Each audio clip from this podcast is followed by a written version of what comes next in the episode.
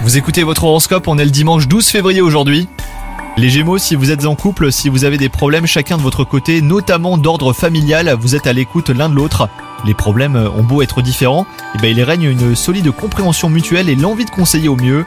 Quant à vous les célibataires, s'il y a une histoire qui ressemble à un livre ouvert ou dont un chapitre n'est pas vraiment clos, elle pourrait bien refaire surface.